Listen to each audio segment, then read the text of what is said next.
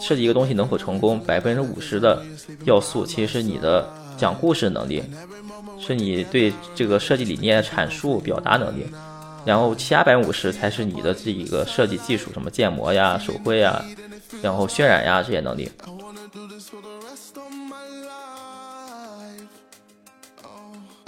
通常他每天工作状态呢，就是啊早上来了泡一杯咖啡，然后呢就放着音乐，在自己独处的办公室里边打开一卷画纸，就对目前他把控参与的项目呢，啊就开始龙飞凤舞的进行构思。我他已经不再是说单纯的完成公司的一些任务，他其实是自己的一些人生理想、人生目标，我都可以通过自己的笔来实施。我们性格还是有些不同的，就是我们其实买东西的话，就我会能感觉出来他会喜欢什么样的颜色，会喜欢什么样衣服。就虽然我可能会选择和他类似，但可能不会一样，不会完全一样，但我基本上能感觉出来他的喜好。其实一般大家提到双胞胎呢，最好奇的其实是一个心灵感应这个话题，对吧？我们。经常啊，是面对家人朋友提出一些问题，会回答一些内容非常相似。其实但并没有非常什么神奇的地方。我认为它正更多呢，是因为我们生活在同一个环境，接触的人和事呢也是大致相同的，所以我们拥有相似的爱好、性格和世界观，这也导致我们碰到一些问题的时候，脑海中联想到的答案也是相似的。但是让让旁人呢觉得我们有心灵感应一般，也是一种我觉得是一种小的误解吧。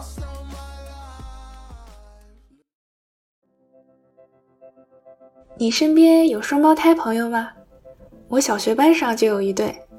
而且幸运的是，多年来我们一直保持着联系。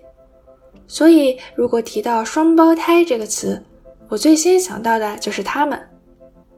我记得当年这哥俩总喜欢比谁先写完作业。由于两个人的座位隔得比较远，他们就拜托了好多坐在他们中间的同学来监视对方，从而实时掌控对方写作业的进度。我就当过他们其中一方的线人。初中时，他们去了不同的学校；大学时，他们又身处不同的国家。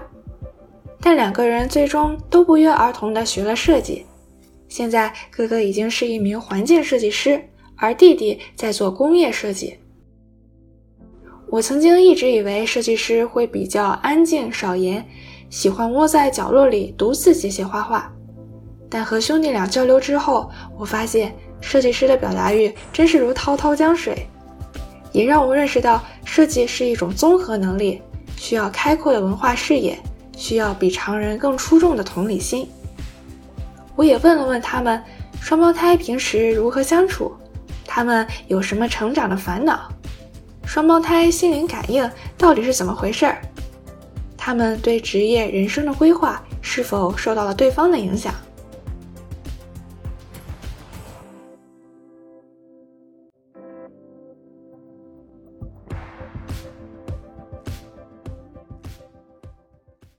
好，我叫杨慕天。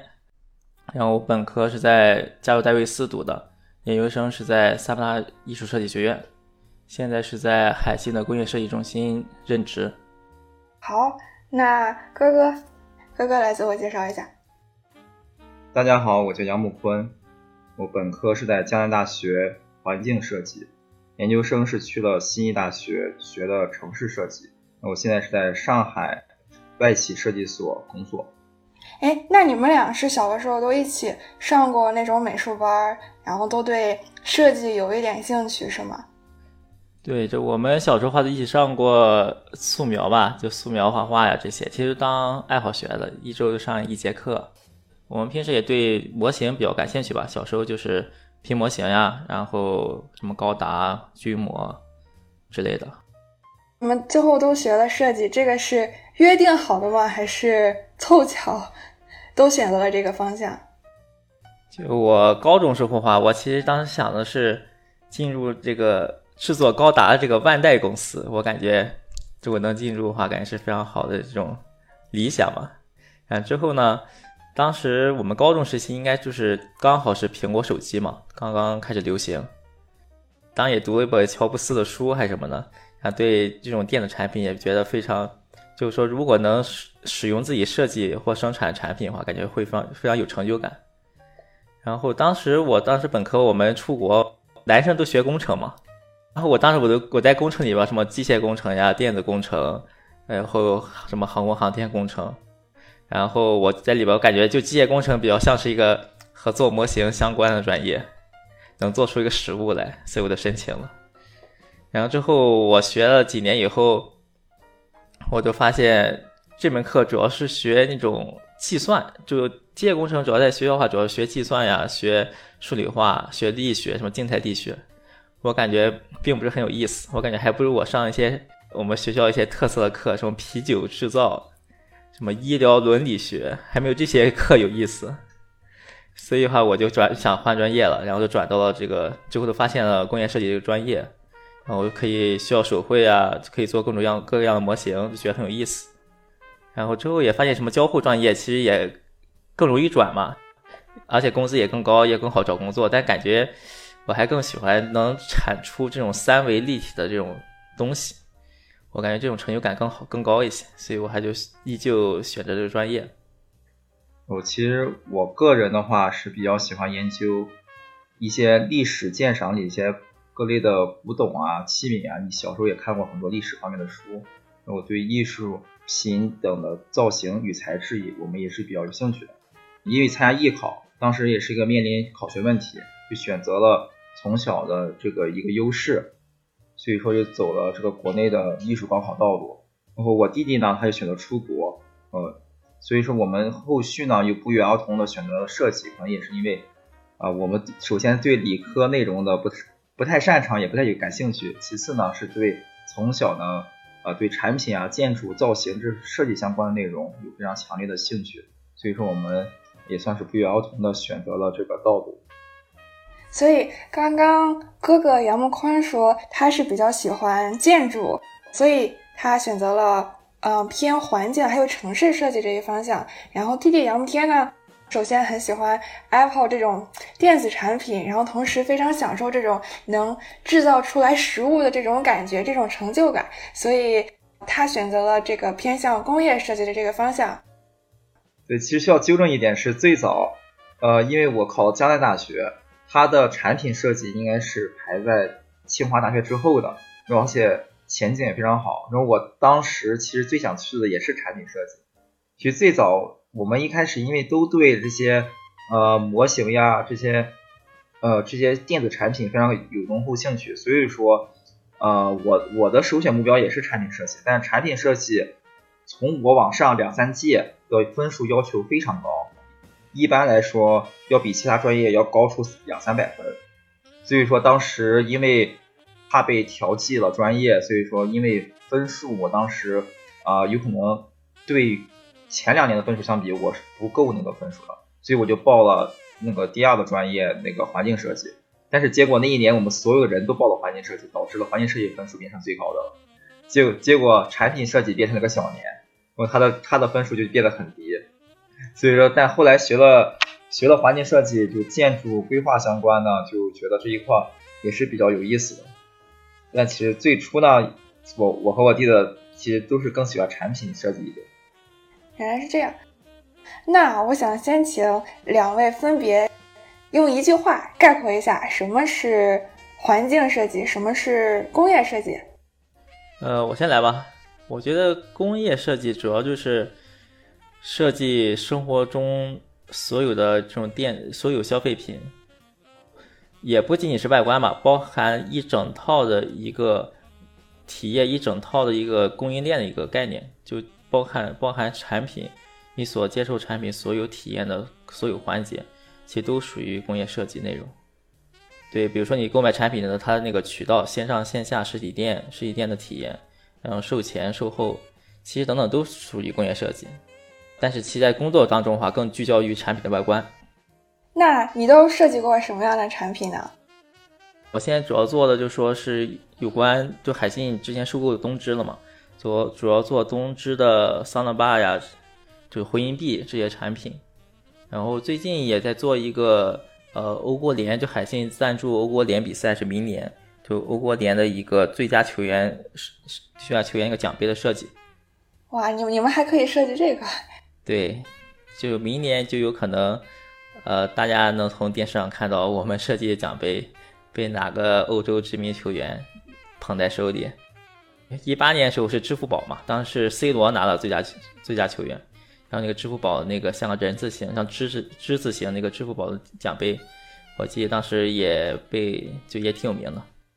那杨木坤，你给我们介绍一下什么是环境设计呢？在我理解里面，就是城市设计呢，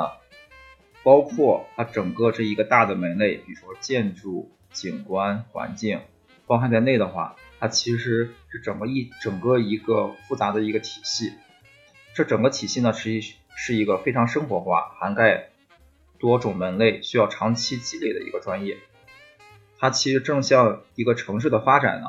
与演变，它是一个滚动交替的过程，人们需要不断在城建设。在学学习过程中发现问题，然后去不断的修正，然后这个过程呢，它是持续的，而不是一蹴而就的。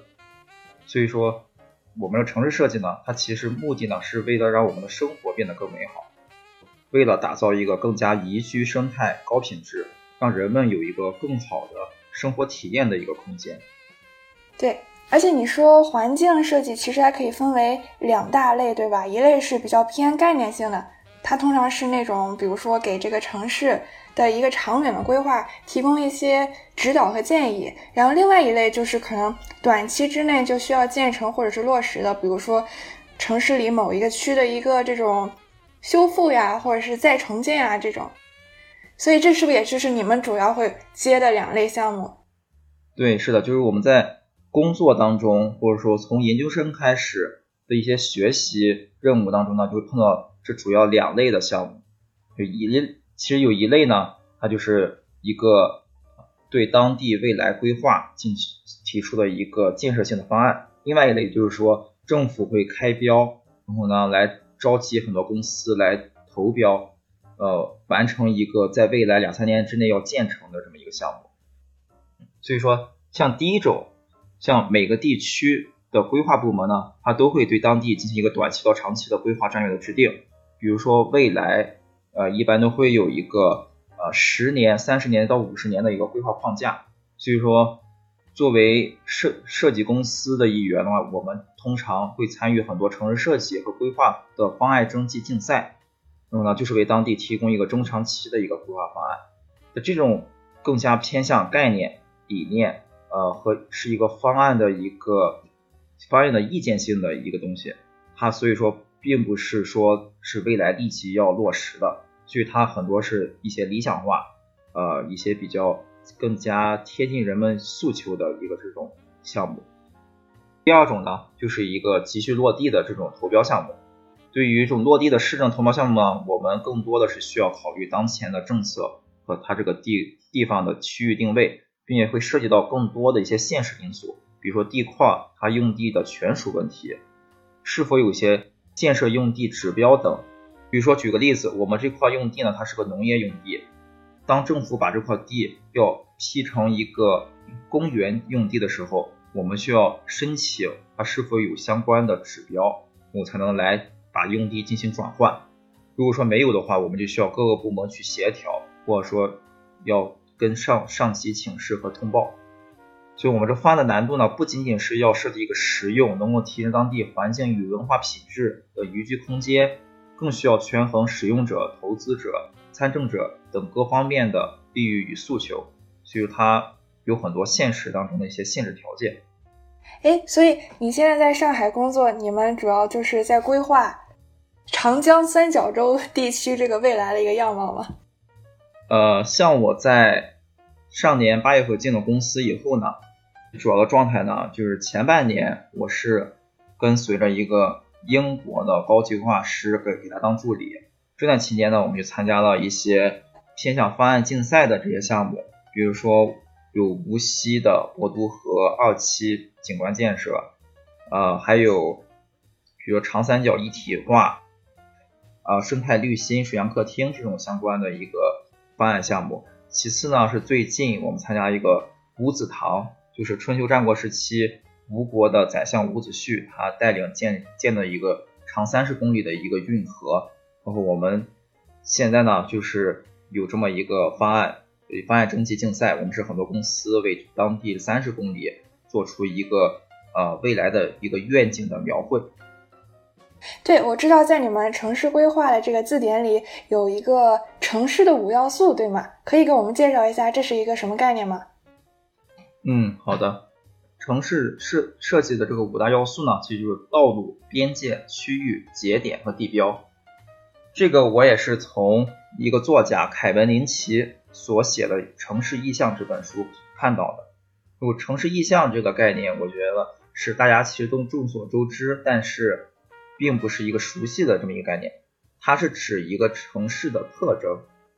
一个好的城市，它一定是令人难忘的，我一定是城市的某些特色，使得大众都对其有着非常深刻的印象。其实这种就是大众对一个城市的一个公公众印象。就像我们经常联想曾经去过的某些印象深刻的城市，脑海中浮现的可能是某个杰出的地标，比如说我们青岛的五岳峰，青岛的某些特色建筑。然后像城市的一些特色街道，温馨的一些街道转角，说但有些城市的街道呢，就算我们每天都路过，但是不会留下任何的记忆。就说城市的五大要素就构成了一个城市的最主要的特征。比如说一个城市的地标，它不仅仅是一个高大宏伟的建筑、构筑物或者雕塑，它同时一定是当地城市天际线的重要组成部分，然后又是当地地区的一个精神文化象征。所所以说，就这五大要素，其实是我们对一个城市啊最容易啊 get 到的一个五个基本点。就是说，我们对于一个城市的印象，其实也主要是围绕这五个要素形成的。所以，你们呃城市设计师在规划城市的时候，也需要合理和合情的来安排好这五个要素。对，是的，因为城市设计呢。更像是为景观和建筑提供一个逻辑上的支撑和指引。比如说，我们在这个在一处海滨或者河畔要建一个公园，那我们如何设置这个公园的主入口？如何设置它的停车场呢？这个不是说啊，设计师拍脑袋，然后就非常感性化，然后凭着自己的感觉设置这些重要的节点和和出入口。我们通常通常是，这是我们城市设计师的一个负责部分。我们需要从交通方面主要找到它的重要的交通节点，比如说地铁站、然后公交站和主次干道，然后再其次判断它当地的，以比如说一个水系、一个景观绿廊这些生态方面的一个轴线，然后通过交通生态，再包括我们人群的一个主要动线，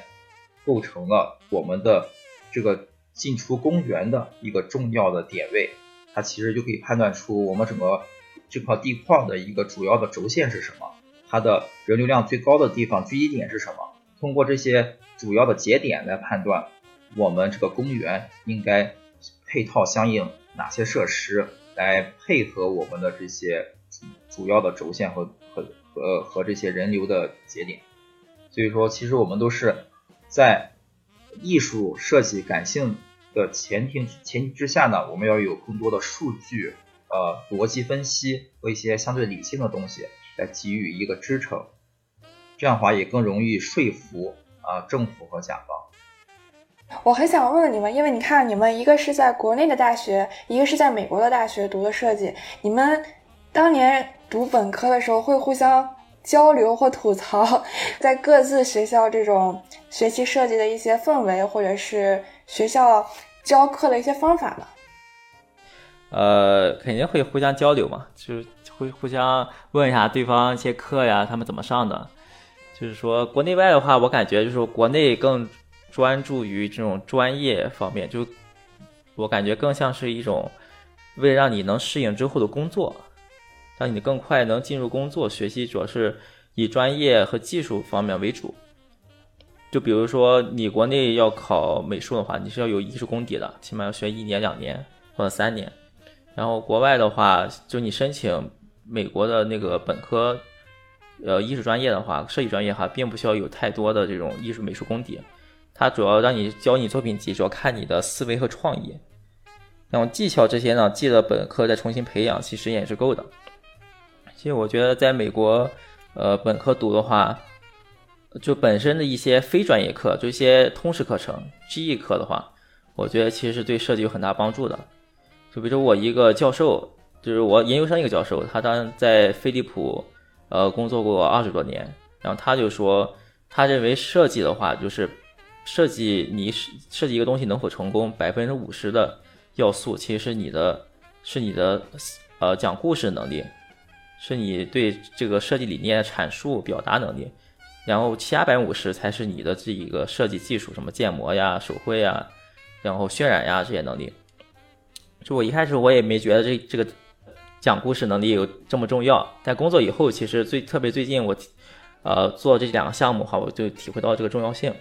就说讲故事能力的话，其实我觉得在美国的本科阶段，其实以很多记忆课程就是有有教教教给我们的，就是有呃都是能学到这些东西的。比如说比如说我最近两个项目啊，首先是那个设计一个东芝的那个 soundbar，就是那个回音壁的话。因为我们是要与与那个国际营销团队进行对接，然后是要在北美售、北美和全球售卖的一个产品，所所以我们必须要设计出符符合第第一要符合就东芝这个品牌的设计语言，第二的话，因为这还是一个日本品牌嘛，我们还要对日本的市场文化有一定理解，而且还要搭配这个东芝的电视进行销售，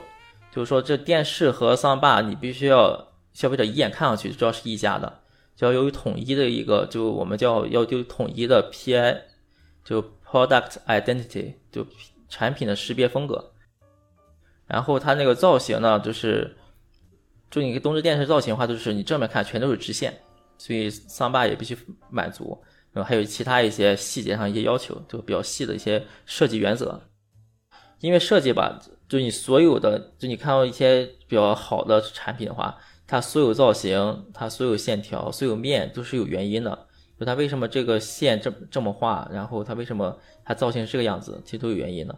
就比如说设计这桑巴的话，我们知道这日本，就我们调研的话，我们知道日本因为多地震，所以它电视所有电视的底座都是非常矮的。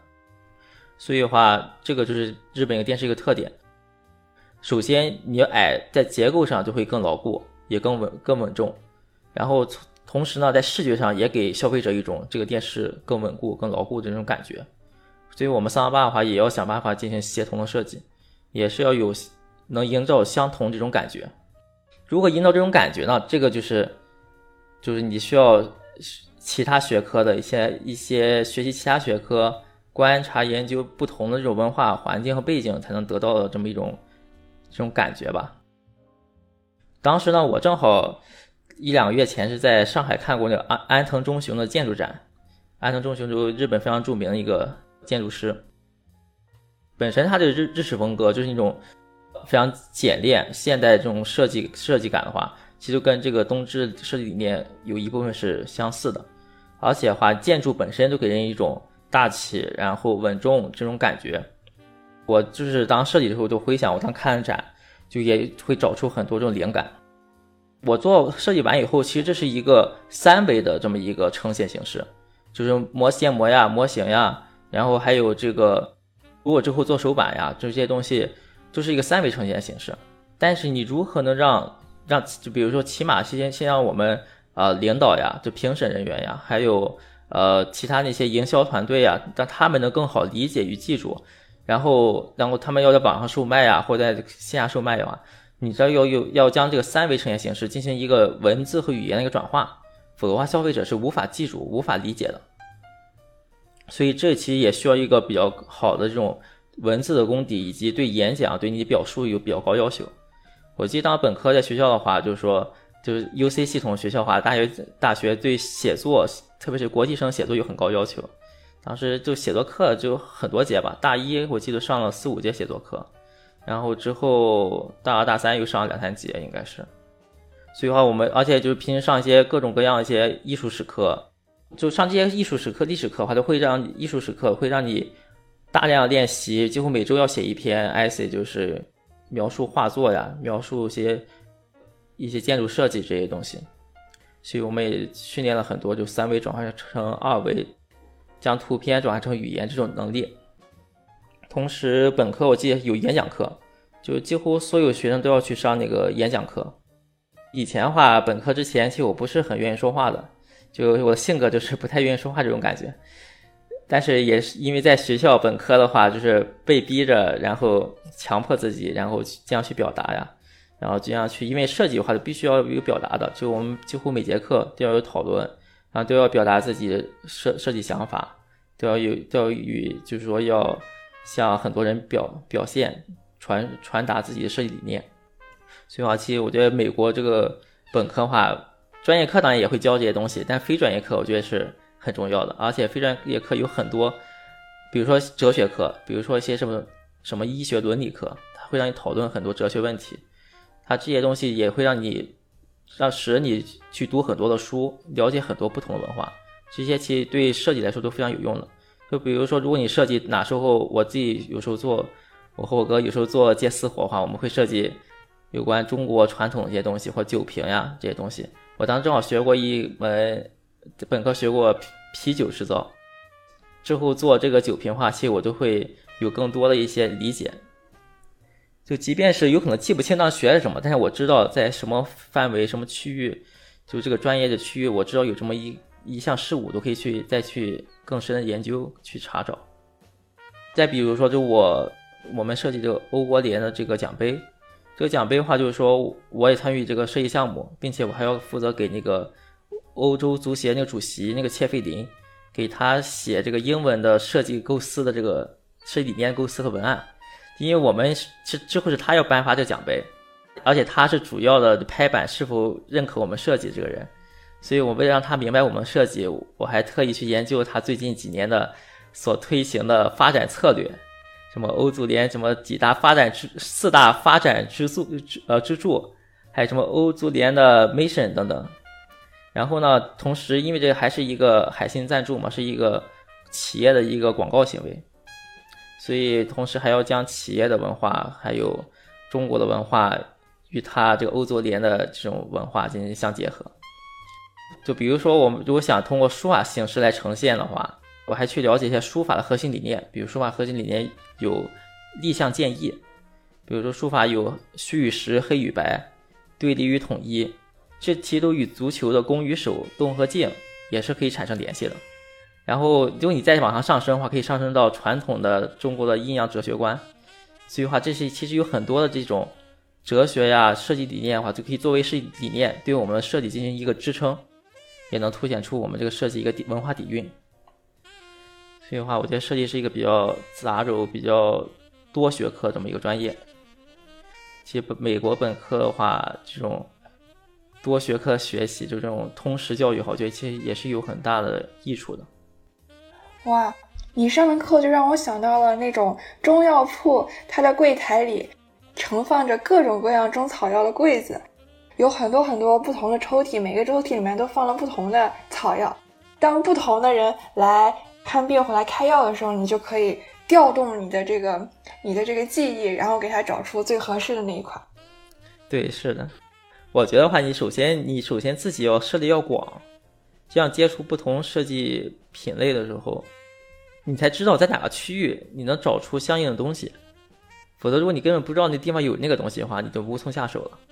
多涉猎也是能够帮助自己打开设计时的思路。对，是的，因为你设计必须要告诉对方你为什么要这么设计，你必须要有自己的证据，否则的话你的设计就会很空。你不能跟人家说我就觉得这样好看，你好看的话是很主观的。每个人都可以觉得自己认为它好看，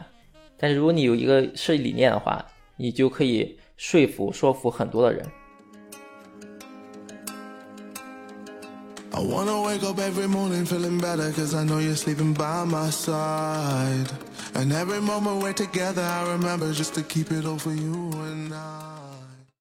那两位现在都是刚入职场的。萌新设计师，那你们平时有接触到一些那种特别厉害的设计大师吗？他们是一个什么样的境界呢？就对于大师大师来说，他们的他们的设计，他们的一些想法，其实是有一些非常感性、哦非常艺术化的一些部分，但同时他们看似随意的一些线条，或者说一些随意的想法，它其实都是十分紧扣这个方案的主题，并且在尺度上也有非常理性的把控。说它并不是说完全的空想，而是说可以有一定落地性的这么一些建设性的意见。针对这个问题呢，每一个设计师他一定有一个自己理想中啊几十年之后的一个工作状态。如像我刚入职场呢，我们这些新人其实在综合能力上面只是都有涉猎，但是发展的并不是很完全。但是像那些有着几十年工作经验经验的人，他们就是作为一个资深成熟的设计师，他们呃在每一方面每一项技能都是有涉猎，而且是能力比较完备的。比如说我在公司的一个经常能接触到的一个有着三四十年的设设计经验的一个外国总监，他对整个项目的把控落实，呃整个项目的一个方案创作，他都是有非常深的造诣。通常他每天工作状态呢，就是啊早上来了泡一杯咖啡，然后呢就放着音乐，在自己独处的办公室里边打开一卷画纸，就对目前他把控参与的项目呢，啊就开始龙飞凤舞的进行构思。每隔几天就会叫我们所有人过去开会，然后展示他的一些最对方案最新的一些推演，然后最新的一些设想。其次呢是让其他的总监带着我们的。其他年轻设计师对他方案进行一个落实，我他已经不再是说单纯的完成公司的一些任务，他其实是自己的一些人生理想、人生目标，我都可以通过自己的笔来实施。我他不再是说局限于被甲方的项目或者说被这些任务牵着走，他更多是自己主动的想去对当地做出一些贡献。所以这种状态其实是一一种。资深设计师，他非常理想化，然后非常呃希望有的这么一种呃生活或者是工作的一个非常融洽的状态。就是说，大师可以很好的把个人的一些审美啊，然后包括他认同的哲学呀，然后他自己的一些积淀，很好的融合到这个设计的项目中，同时也能满足甲方的要求或者是其他的一些限制。嗯，我所了解设计大师的话，我。就我见过几位吧，第一位的话就是我当一八年在海信这边实习的时候，时候，当时就是海信欧洲分部有一个 BO 的，就是做音响的那个 BNO 的，他一个设计总监，他当时跳槽来海信了，他主管欧洲的设计分部，然后他是那边设计总总监，之后他过来以后就来到我们这边，有一个为期一个周的一个交流，就从他给我的感觉就是说。就是大师一般会专精于某一方面，他专精一方面就是说，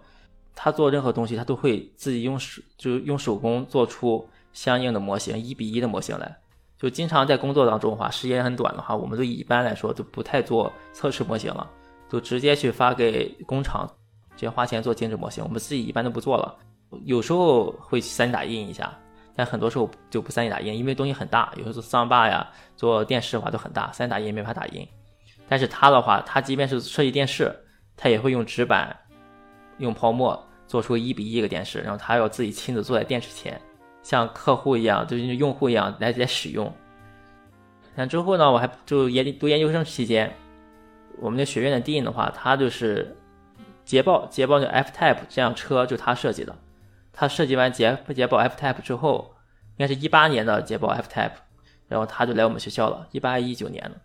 他的课就是他对手绘要求非常高，他手绘非常好，他基本上都我们都用渲染软件渲，他从来不渲，他他全用这个手绘来画。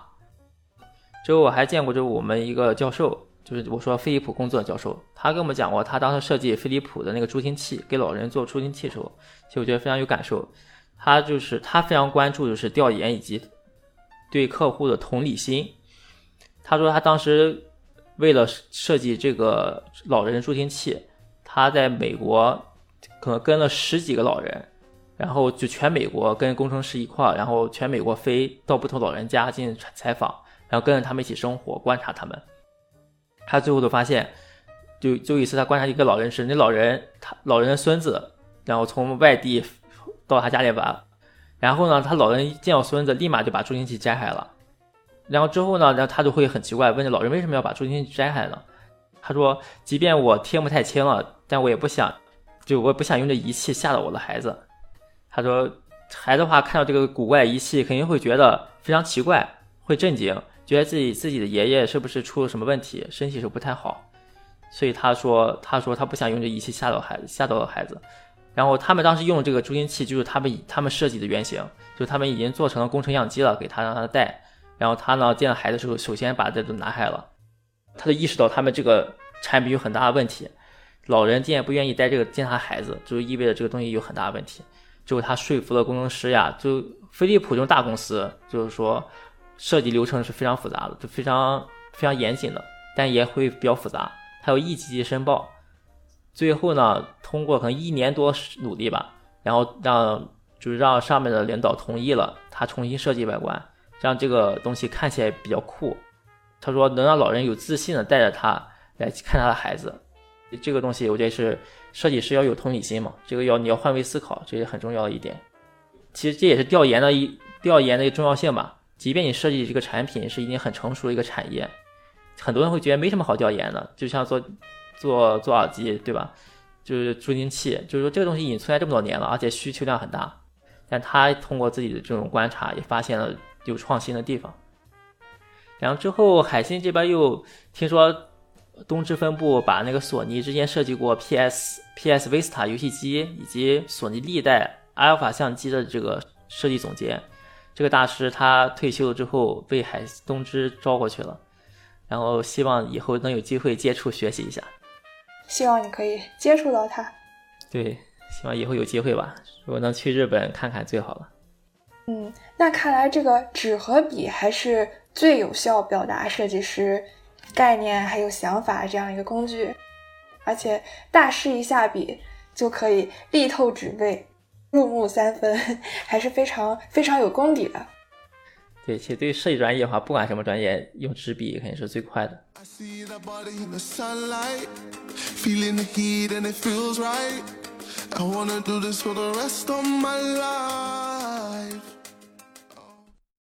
刚刚你们俩也提到了，你们平时会在业余时间兄弟俩合作做一些设计，对吗？对，是的，我们会接些私活呀这些东西。但最近有设计什么好玩的东西吗？我们最近有两设计设计了两两款，它其实共同的主题呢都是一个国潮风的一个包装。呃，甲方呢是一个做铁皮石斛的这么一家公司，然后这主题呢就是个新国潮的概念。我们解析了一下甲方的诉求，就是说在满足中老年的需求包装之外呢，打造一款符合青年人审美的一个时尚潮品。所以说。我们希望它应该具有一个鲜明的国风特征，同时又兼具品质、艺术与设计感。我希望它不仅是一个容器啊，外在着一款包装，它更是一一个放在那里就是一种美，就是一款值得收藏、令人赏赏心悦目的艺术品。所以说，我们首先呢也做一些准备工作，我们都购买了一个叫《中国传统色》一个。一个黑色书局书籍，然后我们也从中呢就发现了很多古画、古诗文当中的一些传统的颜色，我们提取了它的这些色的色号啊，它的色名，就形成了一些非常有韵味的一些古典颜色，作为我们的产品的色卡。所以，我们这这款包装呢的第一款就是一个千年画，我同时又是啊一个。古典药材的这么一个容器，那第二款就杨木天来讲。对，就是说，一般我们给客户设计东西的话，就是先会给他提供提供一份竞品以及用户群体的调研报告，来告诉用户，就是说我们产品将要设计成什么调性，市场上大家都什么都是什么调性，然后我们将空白是什么，机会点有什么，这样的话我们就可以让。用户在设计开始之前参与到整体的一个项目当中来，否则的话，如果我们直接做设计，最后出来的方案可能会与他的预期有很如果产生很大的误差的话，就我们再重新返工，这是非常浪费时间的。所以也是就是说，呃，为了节省时间吧，也为了我们能更好找出这种设计出更满意他们让他们更满意的这种产品，这种外观的话，我们一般说是让他们前期就进入，这样的话我们大家跟着我们一起一步步的来进行调研，让他们知道知道我们最后为什么会选择这个颜色。就比如说选择用朱红色代表中国传统这种红色，如果它有有传统元素的话，比如说天圆地方呀这种造型，我们也会给他找出很多意向图来选。他喜欢复杂造型还是这种比较简单的？喜欢这种这种几何形态呢，还是他会喜喜欢这个有机形态？找出他一个偏好，这样我们设计的话，其实效率会更高一些。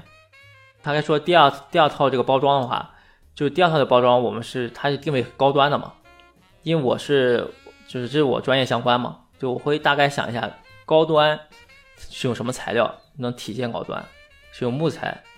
然后木材的话，你用什么工艺能让它感觉高端？用烤漆，如果我们使用黄铜，黄铜来做底座，是否质感会更好一些？但如果黄铜客户可能会觉得很很贵，他想要便宜一些的话，同时我还要想好这个。就是替代方案，是否可以用铝合金来做？然后，然后表面呢，通过氧化工工艺，或者是用镀膜方式来实现这个颜色。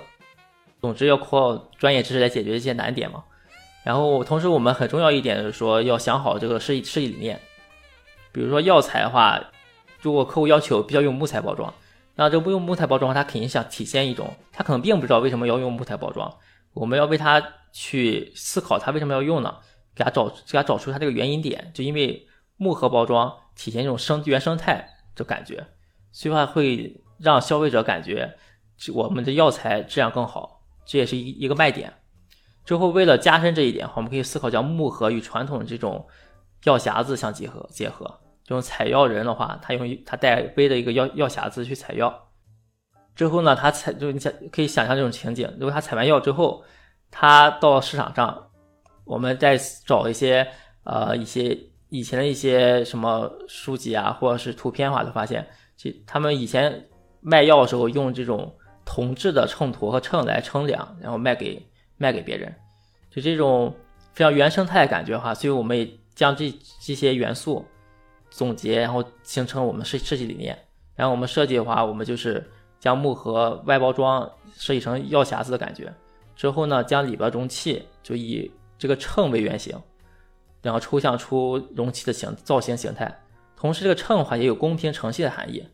我们可以将这个含义呢再延伸，延伸到企业，企业无信而不立来相结合，将会使设计理念更加丰满。像客户的话也会觉得我们就是思考很多，然后对他们也会觉得这些理念非常有用，对他们自己本身的文化与他们文化企业文化相契合。就是这就是我之前所说的百分之五十的。设计百分之五十是靠 讲故事了。我刚刚还想夸你呢，你这个讲故事能力可以啊。对他们一般都会很满意的，他们有时候会觉得这个是理念很好，他们会把理念加到他们的企业的文化当中去。是是，这个甲方爸爸心服口服。我今天设计奖杯也讲了很多，也有这些方面的东西，与如何与欧足联的他们理念相相契合。呃，这个东西等等大家看奖杯吧，明年的时候看到奖杯。对，你们让我想到了每次中秋节收到那些月饼，如果礼盒设计特别好看的话，我会专门把那个礼盒给保存下来。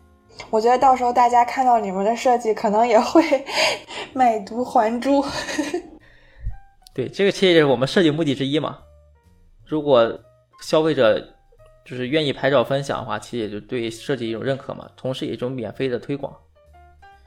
其实设计的话，就是说有个设计思维这这么一个理论，就是说你先要通过调研来确定我们设计方向是正确的，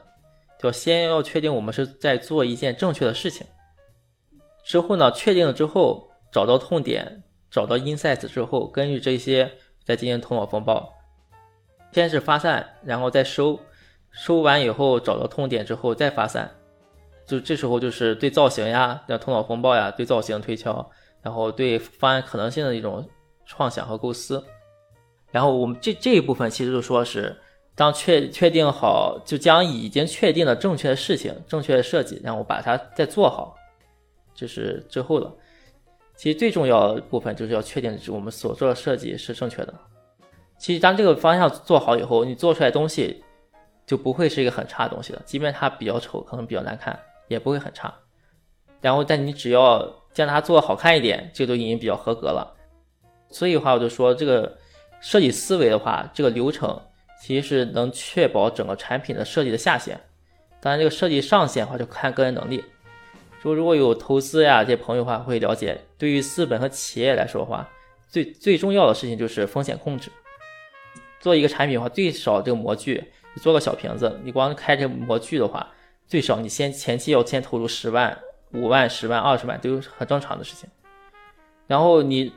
投入下来之后，你先要预期你可能能卖出五千个、一万个，但是实际上能卖出来你并不知道，你通过调研也很难得出，特别是这种。创业企业的话，他并不知道自己到底能不能卖出来，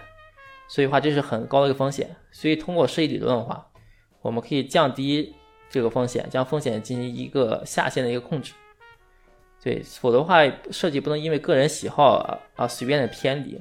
这样的话会导致风险。有人可能觉得这个设计设设计流程太复杂了，把这个过程都去掉了。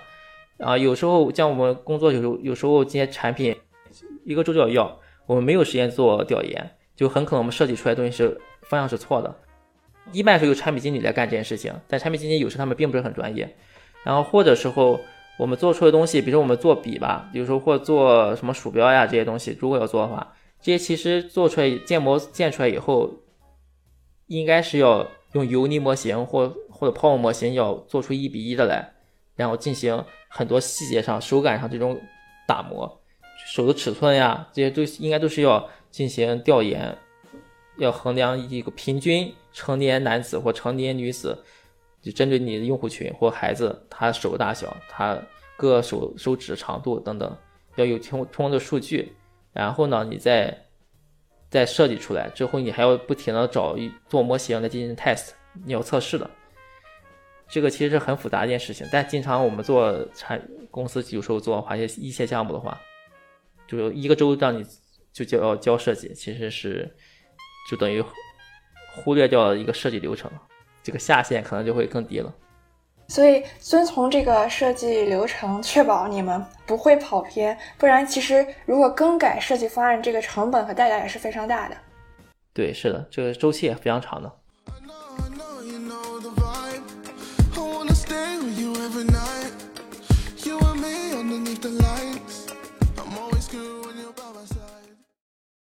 作为设计师，你们 是那种比较挑剔的人吗？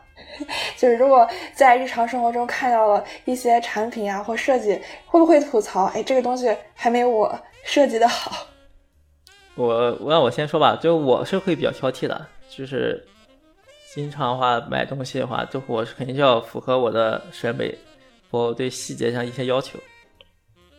比如说电视，电视的话，很多产品会在。后壳上进行偷懒，或者底座上进行偷懒，也很多人可能外行的话，他们进行不会不会观察这些东西，但是我话一般会去在意他们对一些细节打打磨。就如果你当设计一个东西，连最细最细小、最细节看不太到的地方都设计好的话，说明它对整体是有很高的一个要求的。它本身产品这个立项这个项目要求的很高，就像苹果，苹果会将苹果是最早的将这个笔记本电脑里边。里边所有硬件全部统一配色，全变成黑色。你打开以后，里边都会有熏熏黑，都会有熏黑处理。之前的话，什么国产的呀，那些各种联想，就国产的那些电脑的话，什么什么，就很多惠普呀、戴尔这些电脑，它里边打开盖以后，它其实里边是就原来颜色，就五五颜六色的，就什么颜色都有，它不会进行统一处理的，因为它也不，它不会觉得消费者在意这件事情。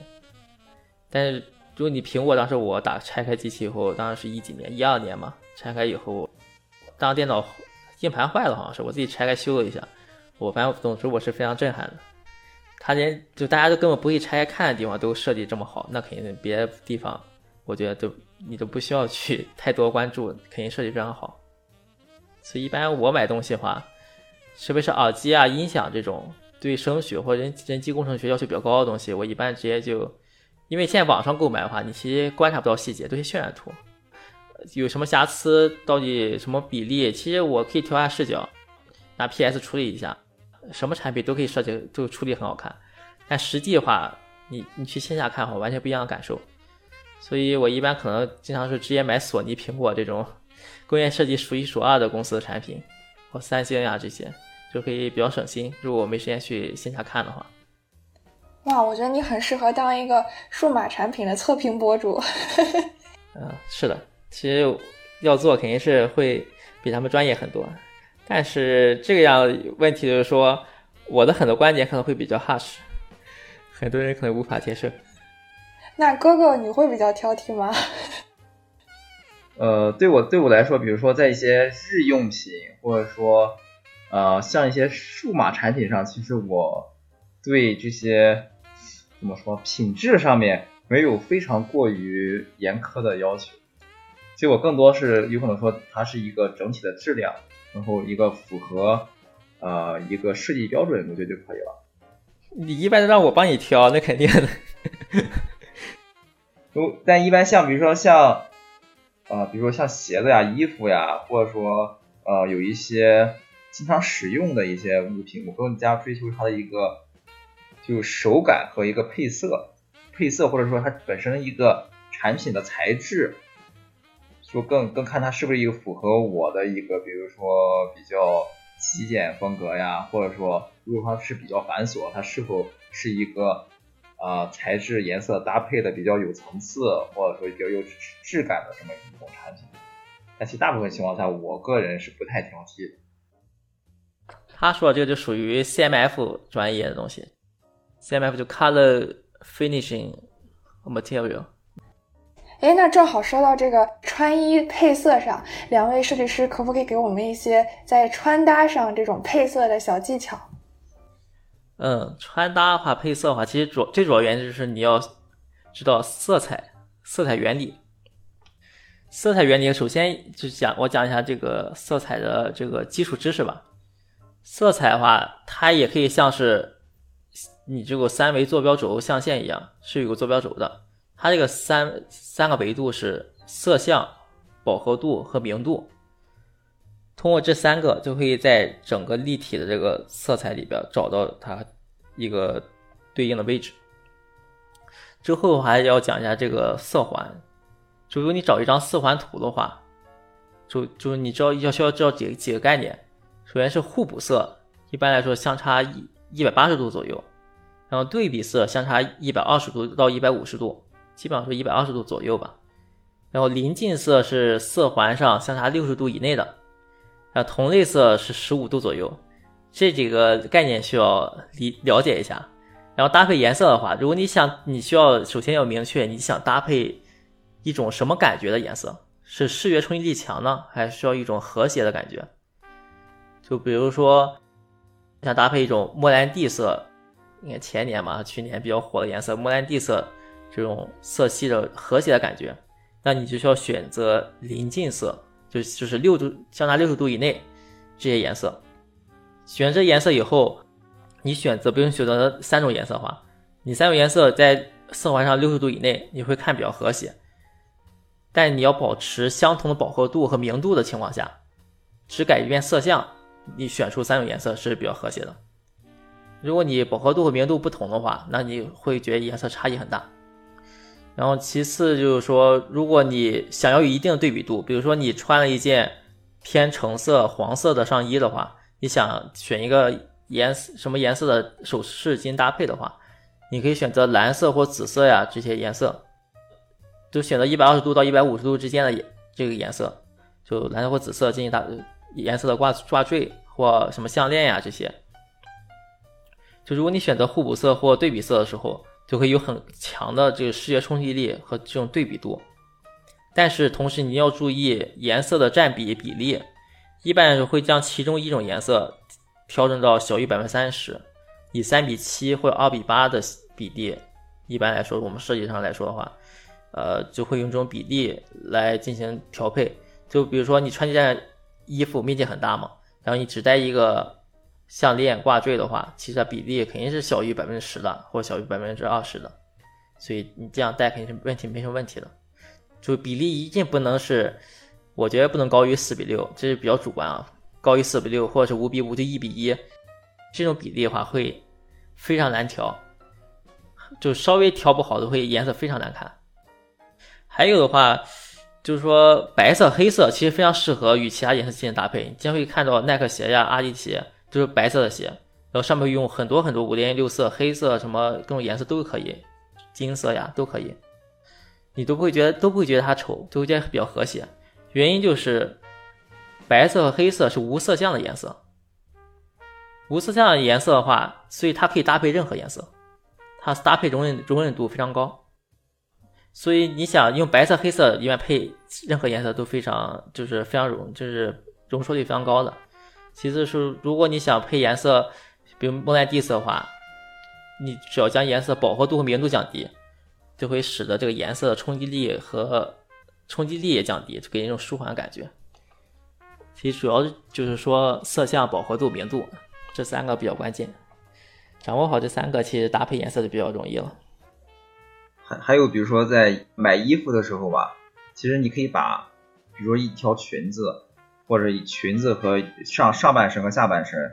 啊，可以看成一张画卷。那比如说，比如说你在购买。购买上衣的时候，你买了一个带条纹这种 pattern 的一个上衣，我这时候呢，你如果再买一个，呃，有那种密集的圆点，或者说其他那种比较有密集图案的一个裤子，这时候搭配起来其实就非常的一种不和谐，因为像穿衣和绘绘画，它有共同之处是要有留白和要有对比，包括上面的一些颜色对比。或者说是一个上面一些图案的密度对比，比如说你上半身是一个密集的图案，下半身又是一个密集的图案，这其实在人的视觉上的话，其实它其实是没有重点，也没有对比，它都是一个算是一个灰度的一个背景放在这里，而且会显得一些不和谐。就比如说我们大家在家里边装饰自己的家，然后有四面墙，如果说你四面墙全部放上。照片呀，摆摆的一些挂饰啊，这些物品，而且密度是相同的，相同的话，你会感觉四面墙都非常的满，然后而且没有重点。所以说，像经常我们穿衣或者说装饰一些自装饰自己的时候，应该是有些地方要留白，留有余地，然后比较空一些。有些地方呢，它的那个密度就密一点，然后它的一些图案呢，就更更更加的有一些有一种密集性。比如说，我们可以在下半身选一个有密集图案的一条裙子。我上半身呢，如果说也不想要纯白色，你可以选一种比较大色块的一些啊装饰图案，它就有一种有一种对比和一种层次性。哎，两位要不要考虑当一下穿搭博主？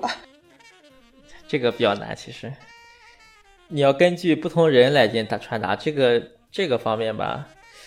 我没太没有太多的深入了解，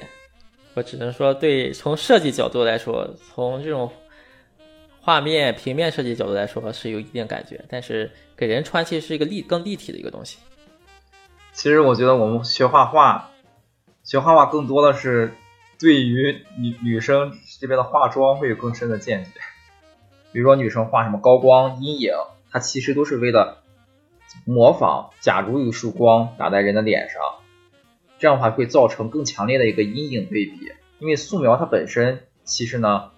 呃，我感觉是一种物物理跟物理有关的一种光影几何的一种物理学。它其实就相当于是一个相机，你拍拍拍一幅照片以后，相机会人为的把近处的物体变得非常详实，远处的会比较模糊，然后根据着光学的原理。它会加强这个光影在一个呃物体上的一个体一个对比度，然后形成一种体积感。所以说，像化妆呢，其实就像就像我们拿着一些颜料在人的脸上进行绘画，怎么样让你的五官更加立体？那就是说，当光打过来，然后在你五五官骨骼的转折处呢，让它有更加深的阴影，并且更加匀和的过渡。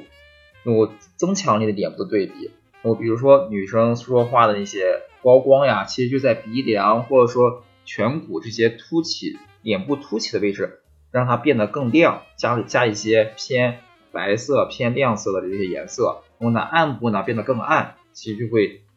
让人整个五五官会变得更加的一个有体积感、有立体感。其实这都是都是一些绘画元素的应用，比如说画什么呃眼线，其实是强让眼更加的有一种转折立体感。然后，其实际上这种画的时候，并并不是说把一整个一个眼全部涂黑，就其跟前面搭穿衣搭配一样，当你什么东西都是一样的，那它就没有了对比，没有了转折。像眼睛这种是一个球体，那只需要在它眼的。左右两端加深一下，它其实就已经有一种更强和更弱之间的一个转换，它就会呃更加有更加的体更加有体积感。那如果说你把整个也全部描黑，那相当于把一个体积感给破坏了，变成一从三维的变成一个二维的一个东西。对，其实就找素描基础吧，三大面五大调子：受光面、侧光面、背光面，然后高光灰部、明暗交界线、反光投影。这都是画画的基础，哇！所以说，化妆好的女生其实都是当画家、当设计师的潜力股。对，就是他会，尽管不了解原理，但对光光光感其实会有一定的见解。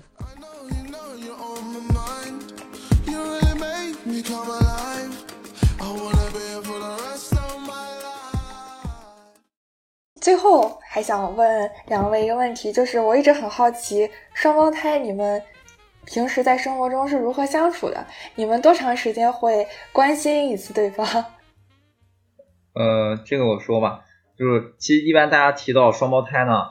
大家对最好奇的其实是一个心灵感应这个话题，对吧？然后也会关心我们为什么会有时候说的答案啊，或者是做出的是判断是一样的。这个主要呢，我理解是我们我们经常啊面对家人朋友提出一些问题，会回答一些内容非常相似。其实但并没有非常什么神奇的地方，因为我认为它正更多呢是因为我们生活在同一个环境，接触的人和事呢也是大致相同的，所以我们拥有相似的爱好、性格和世界观，这也导致我们碰到一些问题的时候，脑海中联想到的答案也是相似的。从小在一个环境中长大，那碰到一些对外界的一些啊应激反应，得到的反射条件、反射的答案，其实答案也是差不多的。但是让让旁人呢觉得我们有心灵感应一般，这种神奇的能力，也是一种我觉得是一种小的误解吧。从小学开始，其实我们更多的是倾向于我们两个自己在家里玩，爸爸给我配的电脑以后，我们就。弄一些局域网的那些游戏对战呀，其实很不太跟别的同学接触。但是后来呢，也是慢慢有了更多的朋友，那我们也会故意的分配到不同的班级，然后呢就认识更多的同学。比如说我们经常高中下课以后，我们去去卫生间，一路上就是不管认识不认识的，就不停的在打招呼，就感觉能认识更多的朋友。我们也会有些矛盾，但是一般呢，我们都会很快的会化解。然后我们也会经常交流一些对待不同事情的看法和观点，然后还有一些兴趣爱好之类的话题。对我当时，我记得初中的时候，初中的时候就是我听他们经常听他说他们，因为我不在一个初中嘛，他在育才，我在二十六，然后就听经常听他们，他说他班上的好玩的事情，然后我说我班上的事情，然后当时还有考试的时候，经常考试之前我就我。我做完二十六作业以后，我就去做育才卷子，然后经常考试时候发现有的题就是可能是育才卷子上的题。嗯，所以说心灵感应这个事情，其实是因为你们一直从小到大，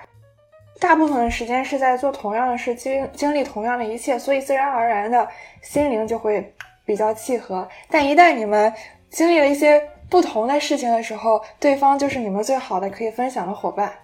是，我觉得应该是。哎，不知道你们还记得小学的时候，你们俩会比谁作业写的快吗？啊，对呀，我们我们以前一直会比。对，是的，因为当时我我爸妈是我们写完作业都可以随便玩了嘛，所以我们就抓紧时间写。对，在小学时候。像元旦晚会这种都都是抓紧时间写作业。我班里当时有好几个同学也是比互相比着写作业，像五一、十一、暑假这种假期，基本上我们都要前一个周或者说前一两天就把作业全部写完，这样后面可以没有负担的可以自由自在玩。到初高中发现写不完的时候就放弃了。对，别人都出去玩，我们放假以后先在家里写作业，一天写八小时。对，到高中以后怎么写也写不完。对，哎，最后一个问题，你们俩觉得你们和对方最不一样的地方是什么？我觉得可能可能我弟因为他在那个美国生生活时间比较长，就感觉在国外生活时间更长的人就更加讲讲究原原则和规则性，更受这种人情社会这种人情的这种负担会更少一些。在国内的话，有可能。我有个朋友求我办什么事情，呃，有可能有可能是非常影响到我的生活，但我会尽力有可能帮他帮他解决这个问题。嗯，我记得当时在初高中，就是我弟弟他有一有了自己有自己的安排，不想出门。哎，当时我们从小的一个发小就叫叫我们一起打球，然后当时我我弟就是就他决定了不出去，他就不出去了。但我或但我的话觉得朋友难得相见一次，然后就会。选择啊，改变一下自己的一部分的决定，然后去陪朋友，对这方面是有有一些不同。那弟弟呢？我我们性格还是有些不同的，但基本上就是差不多吧，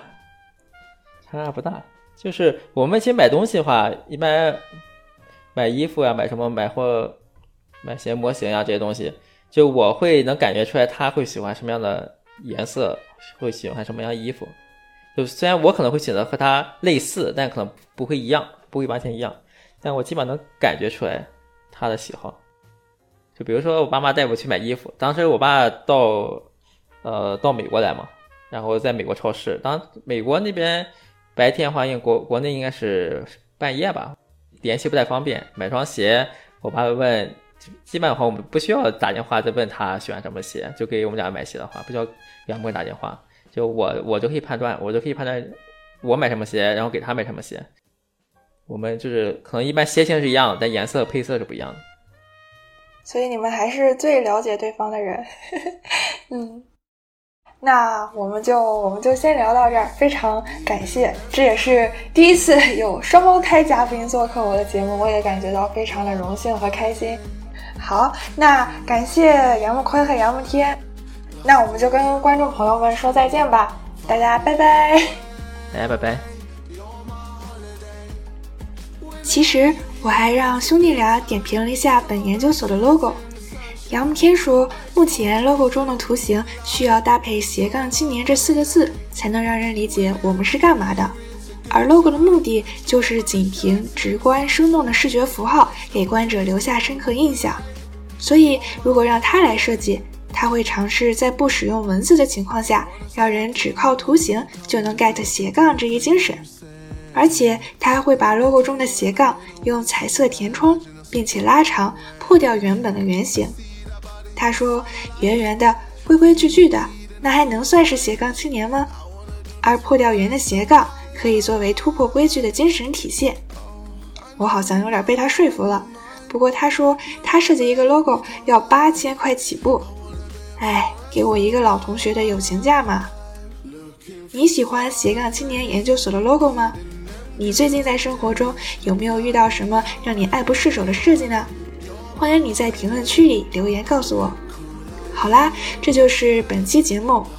想要认识更多斜杠青年，欢迎你在小宇宙、喜马拉雅、苹果播客等平台订阅收听、订阅关注斜杠青年研究所。也欢迎你把这档节目推荐给你的朋友。